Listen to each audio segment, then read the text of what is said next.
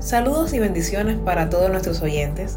Mi nombre es Jennifer Ledford y soy la productora de contenido cubano para el Faro de Redención. Esta semana seguimos compartiendo con ustedes nuestros mejores programas y entrevistas del año 2022. De nuestra serie Una semana en los Salmos, hoy les traemos el programa titulado Los Salmos en la vida del creyente. En este programa nos acompaña el pastor Jesús Ferro para ayudarnos a aplicar el libro de los Salmos a nuestra vida. Sabemos que siempre es de gran bendición el meditar juntos sobre cómo podemos aplicar la palabra de Dios a nuestra vida, así que esperamos que siga trayendo claridad al pueblo de Dios.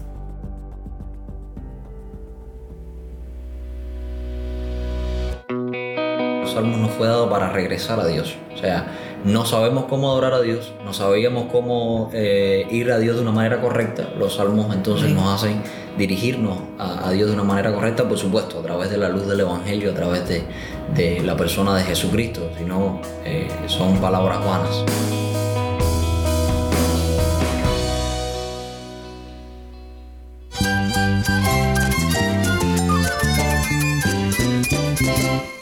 Cristo es la esperanza. Cristo es mi Señor y mi Salvador. Cristo ha transformado mi vida. Cristo es la viña. Separado de Él, nada puedes hacer. Cristo es el camino, la verdad y la vida. Jesús es mi todo. El único descanso, la única paz verdadera es con Jesucristo. Estás escuchando a El Faro de Redención. Cristo desde toda la Biblia para toda Cuba y para todo el mundo. Hola, soy el pastor Daniel Warren. Gracias por acompañarme aquí en El Faro. Hoy concluimos nuestra serie Una semana en los Salmos.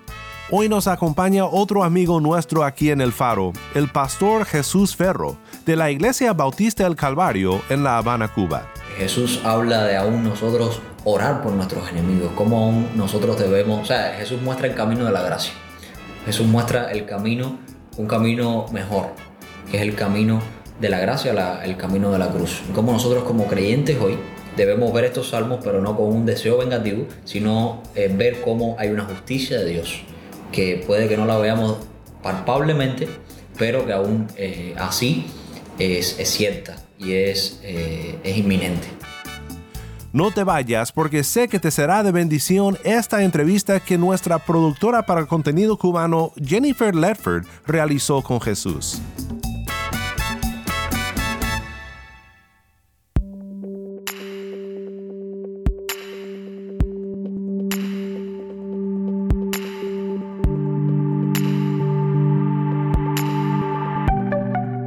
Bendiciones a todos los hermanos que nos escuchan. Mi nombre es Jennifer Ledford para el Faro de Redención. En el día de hoy le damos muchas gracias a Dios porque tenemos la oportunidad de conversar con un pastor que no es la primera vez que lo tenemos en el Faro, para la gloria de Dios.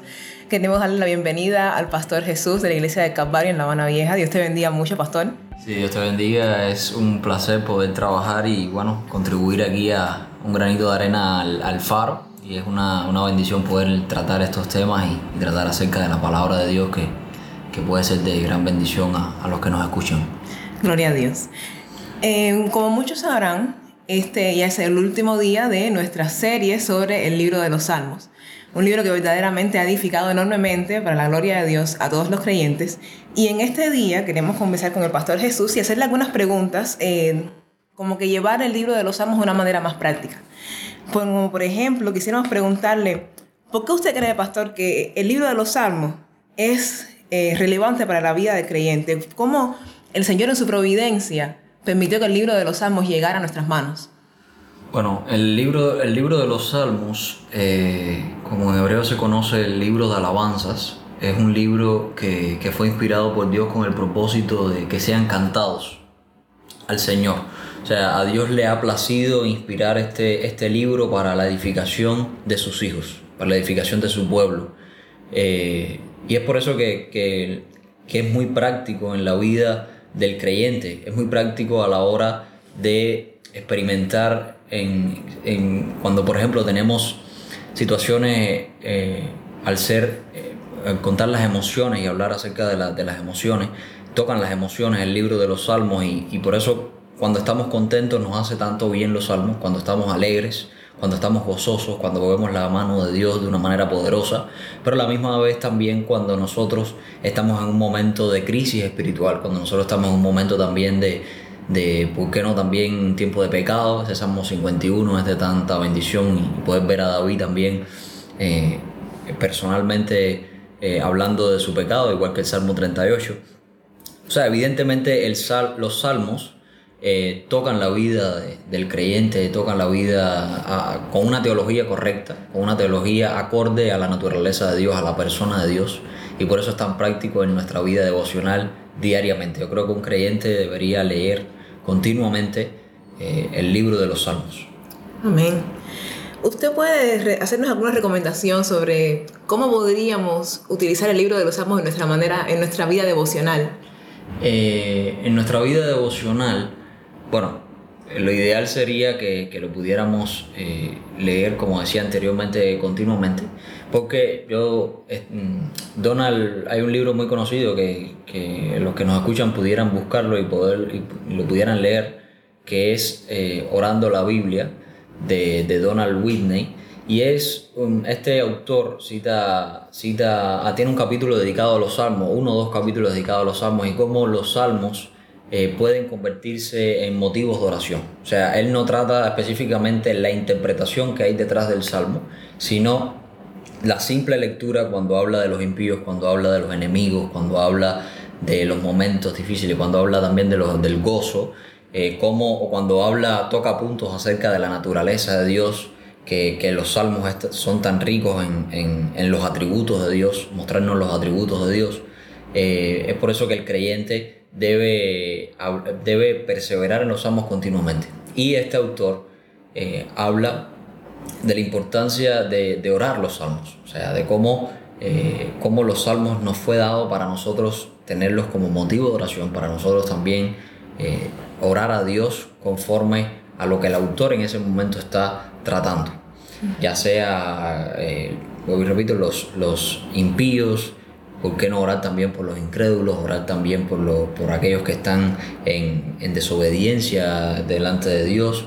Eh, orar por dar gracias a Dios, alabanza a Dios también por, por su misericordia, eh, alabar a Dios continuamente. Uh, eso son muy prácticos a la hora de, de tenerlos en nuestra vida diaria.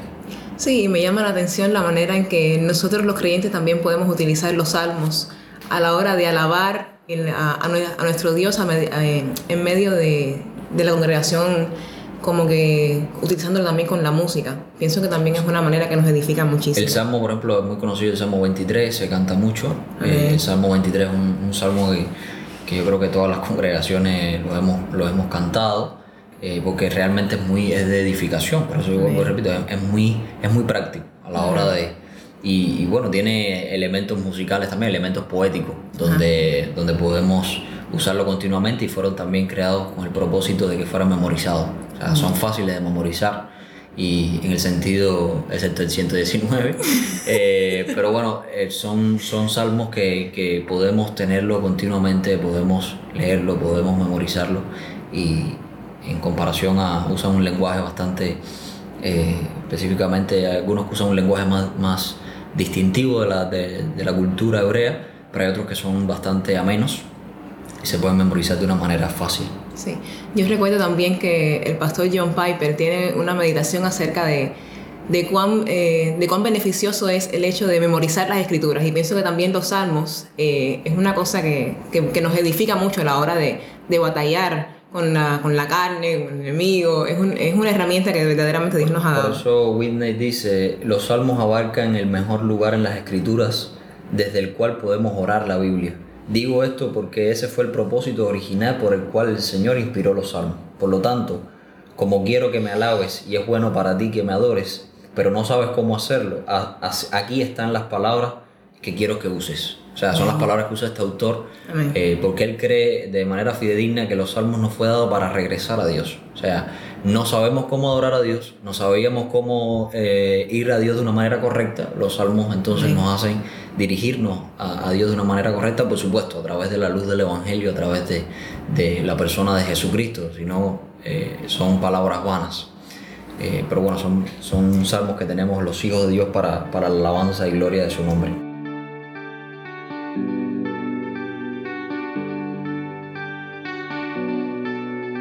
Y hablando de todo esto, pastor, ¿qué, ¿de qué manera usted cree que sería inapropiado utilizar los salmos?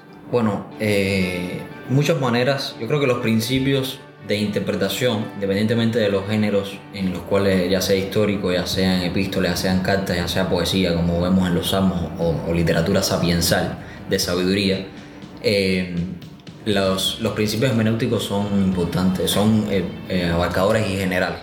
Ahora, por supuesto, cuando nosotros leemos los salmos, nosotros tenemos que tener cuidado y maneras inapropiadas de esto, es a la hora en las cuales no respetamos el contexto con el cual fueron escritos. Nosotros debemos primero ver en qué contexto fueron escritos estos salmos, quién fue el autor, en qué momento estaba pasando. Hay muchos salmos que, por ejemplo, David escribe bajo la, la de Saúl y hay otros también que él escribe bajo la acechanza de Absalón, su hijo.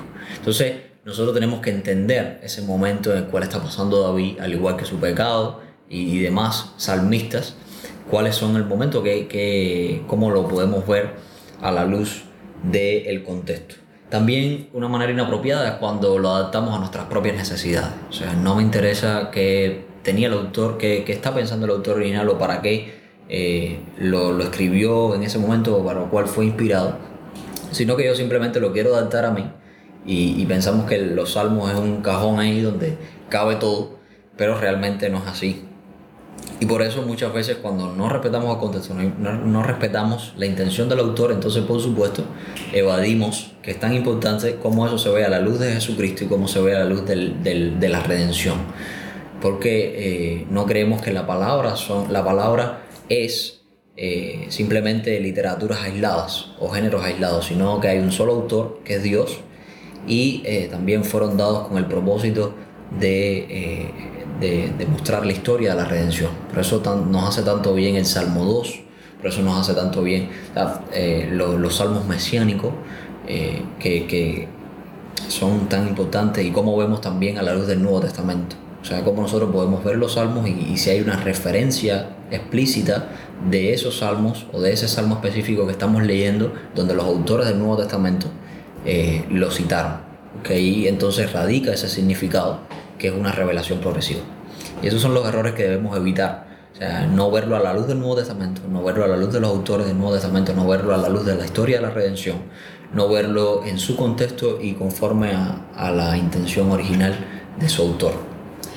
Pastor, ahora yo quisiera hacerle una pregunta que yo estoy segura que a varios de los creyentes eh, le ha llamado un poco la atención y es sobre los salmos que tienen contenido vengativo porque estoy segura de que nos hemos dado cuenta de que por ejemplo el libro de los salmos tiene hace mucha referencia a los lamentos que creo que de hecho es el, el subgénero más amplio del libro de los salmos pero nos llama la atención de que hay varias referencias a la venganza contra los enemigos o sea ¿con qué perspectiva podremos ver esto nosotros los creyentes? Mira, mayormente se usa el, el nombre de estos salmos los salmos imprecatorios Imprecatorio viene de, maldición o, palabras de venganza que se manifiestan con un deseo obviamente de, daño eh, por alguien o para alguien. Principalmente estos pasajes que nosotros vemos eh, han de ser ubicados por supuesto en su contexto. Esto responde a lo, anterior, eh, a su contexto propio, según una, una hermenéutica adecuada, según una interpretación adecuada y debemos entender que estaban escritos bajo la ley. Cuando nosotros vemos al, pueblo judío el, más allá, como decir, la, justicia después de la muerte. Eh, era, estaba muy turbia, si lo podemos decir de alguna manera, muy, eh, muy opaca, donde lo vemos después de una manera más, podemos conocer que hay un juicio después de, la muerte, donde hay eh, justicia de Dios después de, que aún la persona, una persona muera, aunque haya vivido de una manera deliberada en este mundo. Sin embargo, para el pueblo judío, eh, estaba la ley. La ley, eh, por supuesto, eh, trataba justicia en la tierra. Entonces, para el, para el, para el judío, el salmista, yo creo que la intención que, que, había en estos salmos imprecatorios era una justicia vengativa, pero un celo por Dios. Era un celo que no, era, o sea, no era una actitud egoísta de venganza, de venganza personal, sino que lo que buscaban era, los salmistas era precisamente un ardiente celo de Dios, lo cual motivaba esa imprecación, ese, ese, esa actitud. Por eso hay una profunda identificación en ese salmista con la causa divina eh, que conmovía a los creyentes a pedir a Dios que Él obrara, que, que actuara en ese momento. Por eso el fiel israelita se hundía en una aflicción a contemplar el mal que, que prevalecía en el mundo. Obviamente, cuando el salmista, había muchos, mucho, no recuerdo ahora algún salmo específico, pero hay salmos que se escribieron bajo el contexto de la, del, del cautiverio de Babilonia. Entonces, como el salmista, el, el, en la mente del, del, judío, estaba de que la venganza de Dios era dada, eh, eh, debía ser cumplida, porque había sido dada también por medio de, de Isaías. Y como el, el, judío en ese momento estaba convencido que la justicia venía de parte de Dios, la justicia venía eh, en esta tierra.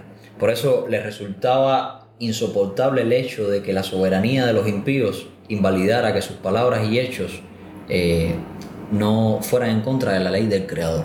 O sea, cómo, cómo podemos ver que el salmista lo que buscaba era la justicia de Dios. No era un deseo vengativo, sino era que buscaba la justicia de Dios. Y por supuesto, lo más importante es que esto lo vemos ahora, no, no lo vemos de la misma manera hoy, sino lo vemos a la luz del Nuevo Testamento. Como Jesús en Mateo capítulo 5 da un camino mejor.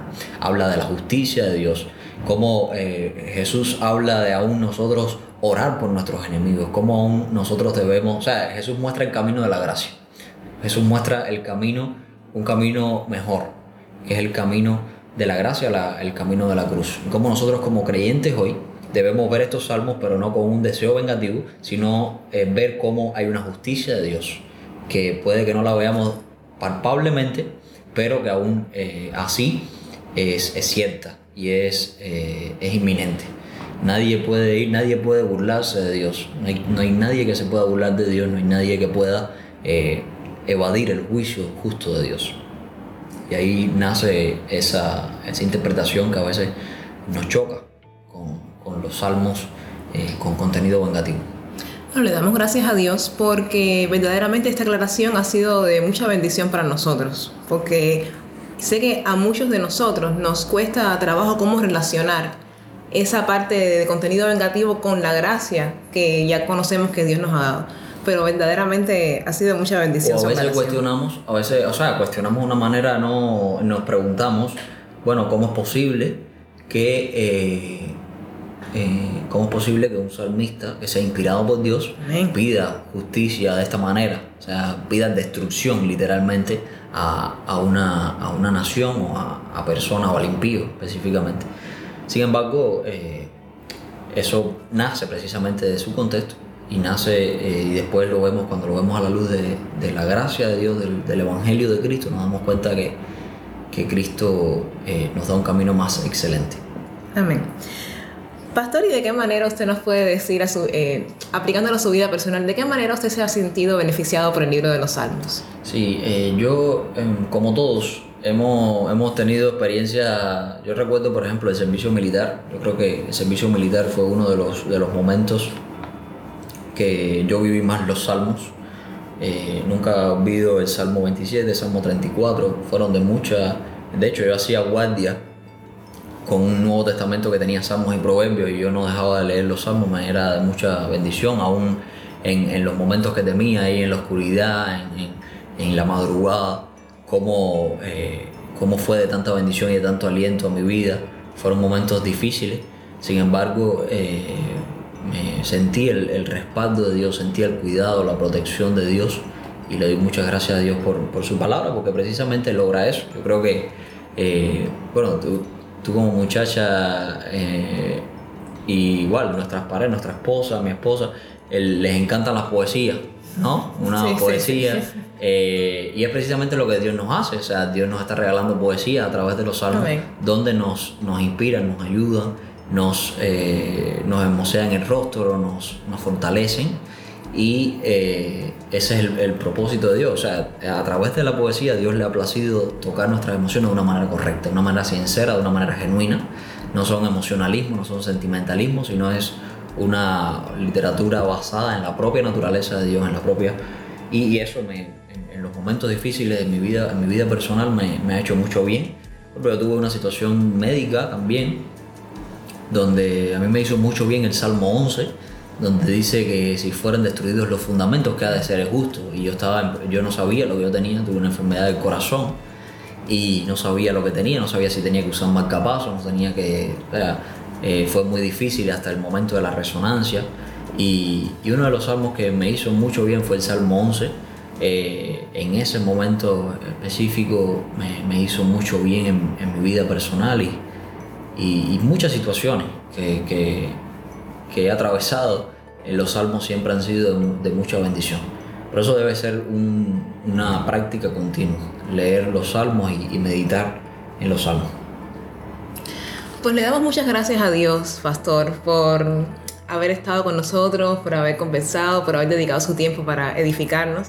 Así que le exhortamos a todos nuestros oyentes que puedan beneficiarse de la serie de los salmos si todavía no lo han escuchado y que sigamos perseverando en el camino del Señor.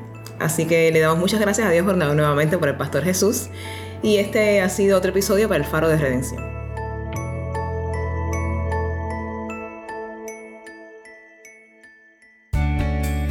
Muchísimas gracias mi amigo Jesús por ayudarnos a aplicar este libro a nuestras vidas. Te recuerdo que Jesús es el pastor de jóvenes en la Iglesia Bautista del Calvario en La Habana, Cuba.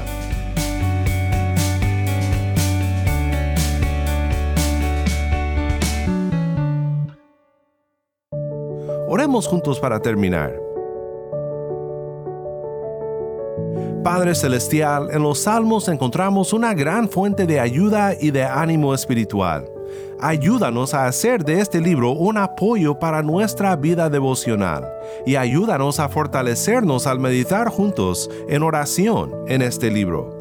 Llévanos a través de las dulces melodías de los salmos a Cristo, quien cumplió todo lo que los salmos prometen. En el nombre de Cristo Jesús oramos. Amén.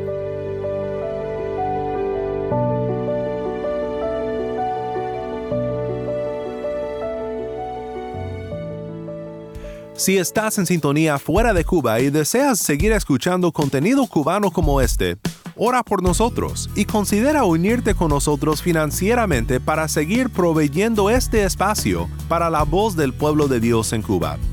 Para más información sobre el faro y sobre cómo puedes ayudar, visita nuestra página web elfaroderedencion.org. Nuevamente nuestra página web elfaroderedencion.org. ¿Tienes una historia que contarnos sobre cómo el faro de redención está impactando tu vida? Mándanos un correo electrónico a ministerio arroba ministerio arroba o si te es más fácil puedes enviarnos un mensaje en WhatsApp nuestro número es 1-786-373-4880. Nuevamente nuestro número de WhatsApp 1-786-373-4880. Y no olvides buscar el perfil del Faro de Redención en Facebook, Instagram y Twitter, donde encontrarás diariamente más recursos para animarte en tu fe. Soy el pastor Daniel Warren. Te invito a que me acompañes la próxima semana para seguir viendo a Cristo en su palabra.